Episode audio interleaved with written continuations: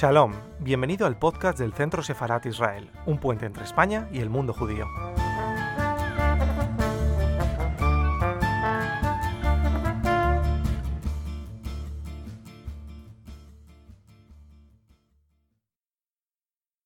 Una vez que comenzamos a, dialogar con, con, Charlotte, como ustedes sabrán, este, eh, o tal vez hayan leído eh, eh, la historia, yo tomé contacto con ella un poco por, por, casualidad, un poco por, por, el azar, que un buen día este, le pregunto en un encuentro casual a Charlotte,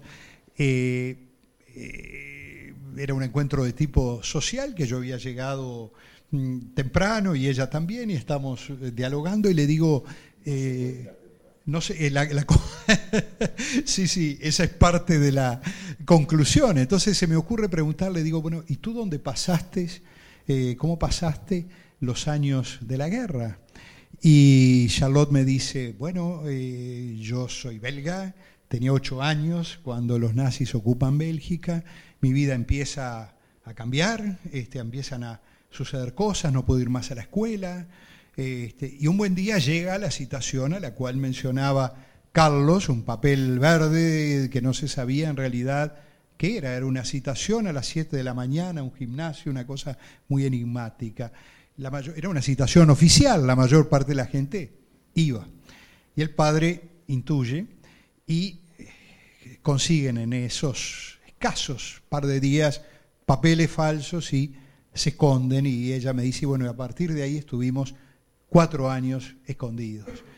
Entonces yo le digo, pero no puede ser, ya yo creía que la conocía ella, la conocía además de hace 20 años o más, y, y, de repente me encuentro ante una persona que me está contando esas cosas.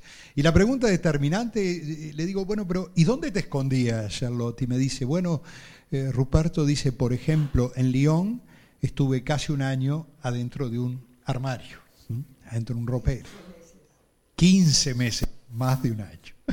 Entonces, eh, ahí me quedo con la inquietud, eh, en ese momento tocan timbre, llegan los demás invitados, se nos cortó la conversación. Y días después, cuando voy a hablar con, con ella y decirle, bueno, esta es una historia de vida, es algo muy rico, esto merece ser eh, contado, me dice, bueno, pero sucede que yo de esto nunca he hablado en mi vida, es decir, es algo que que no he contado. Mi esposo, aquí presente, José, tú lo conoces.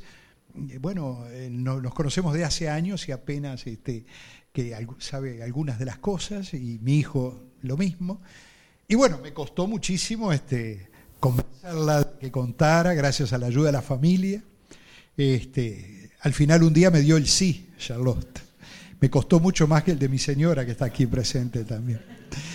Y a partir de ahí iniciamos una especie de viaje juntos durante dos años que nos encontrábamos todos los meses, una vez por mes, y empezábamos a hablar. Yo mientras tanto visitaba los lugares, íbamos descubriendo, redescubriendo esa, esa historia tan fascinante, como bien se dijo, eh, lo dijo De Lucas, lo dijo Carlos, este, eh, dentro de ese periodo tan sombrío, pero también llena de luz por ese amor que había allí. Este, que, que, bueno, entre esas cosas surge que en determinado momento me dice, bueno, en Lyon, que era donde estaban uno de los lugares, de los varios lugares en ese periplo que estuvieron escondidos, estuvieron en París, en Grenoble, en un Saint-Pierre de Chartres, bueno, en Lyon, me dice, yo me, eh, cuando me dejaban salir, que era una vez cada, cada tanto, a mí no me gustaba ir al centro donde había gente, y miren la frase que me dijo, porque se iban a dar cuenta lo que yo era. ¿Y qué era yo? Ustedes vieron la foto, era una niña de 8, 9, 10 años, divina, ¿eh? sin embargo ya se había logrado generar ese hecho. Entonces me iba a las afueras, a la estación de ferrocarril, y ahí miraba los trenes. Le digo, pero bueno, mira, salvando las enormes distancias, yo vivía cerca de la estación de ferrocarriles de, de Montevideo, me gustaba ir a ver los trenes, le digo, este, eh, así que te gustaba eso, ver los trenes. Sí, dice, partir. Para mí fue como, como que era la, la libertad, irse tras ese ferrocarril que iba a otro lugar, salía de allí y bueno, Y ahí viene el, el tema.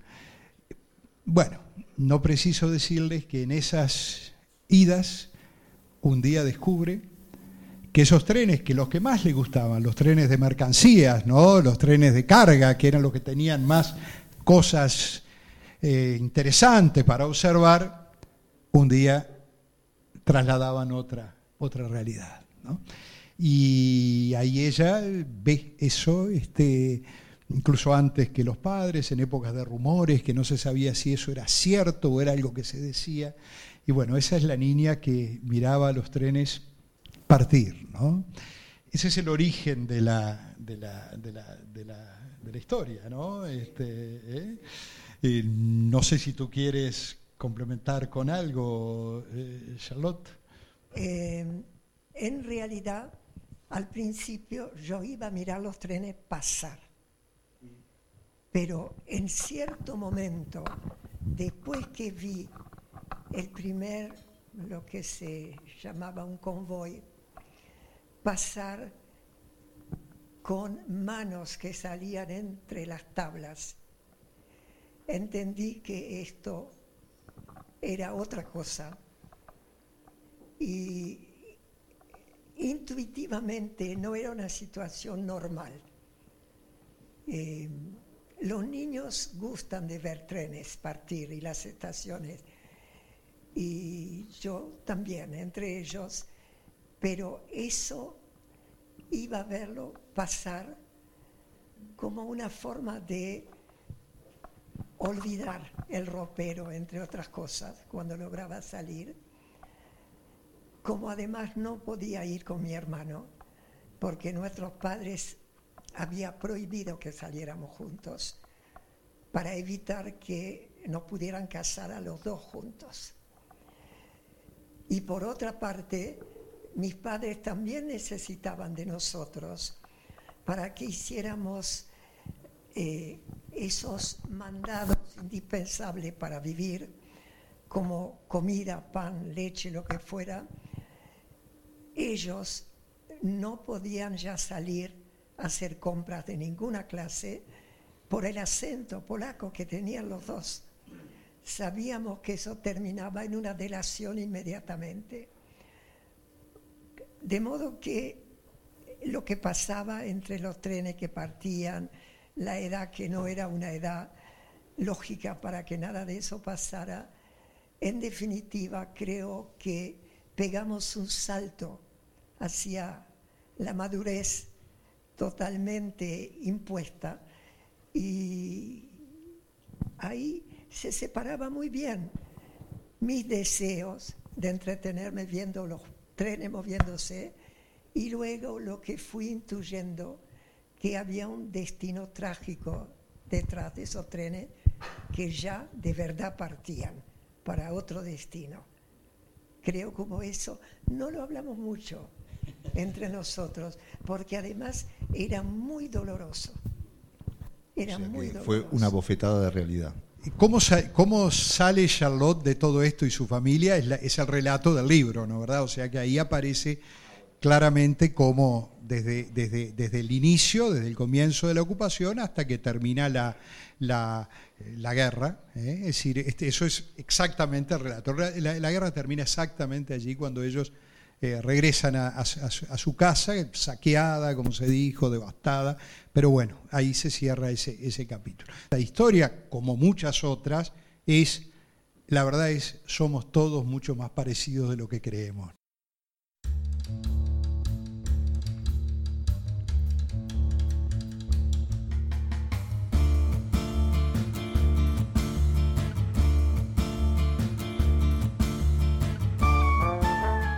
Gracias por escucharnos. Recuerda que también nos puedes seguir a través de Instagram, Facebook y Twitter con el usuario arroba Centro Israel o si lo prefieres en nuestra página web www.sefarat-israel.es.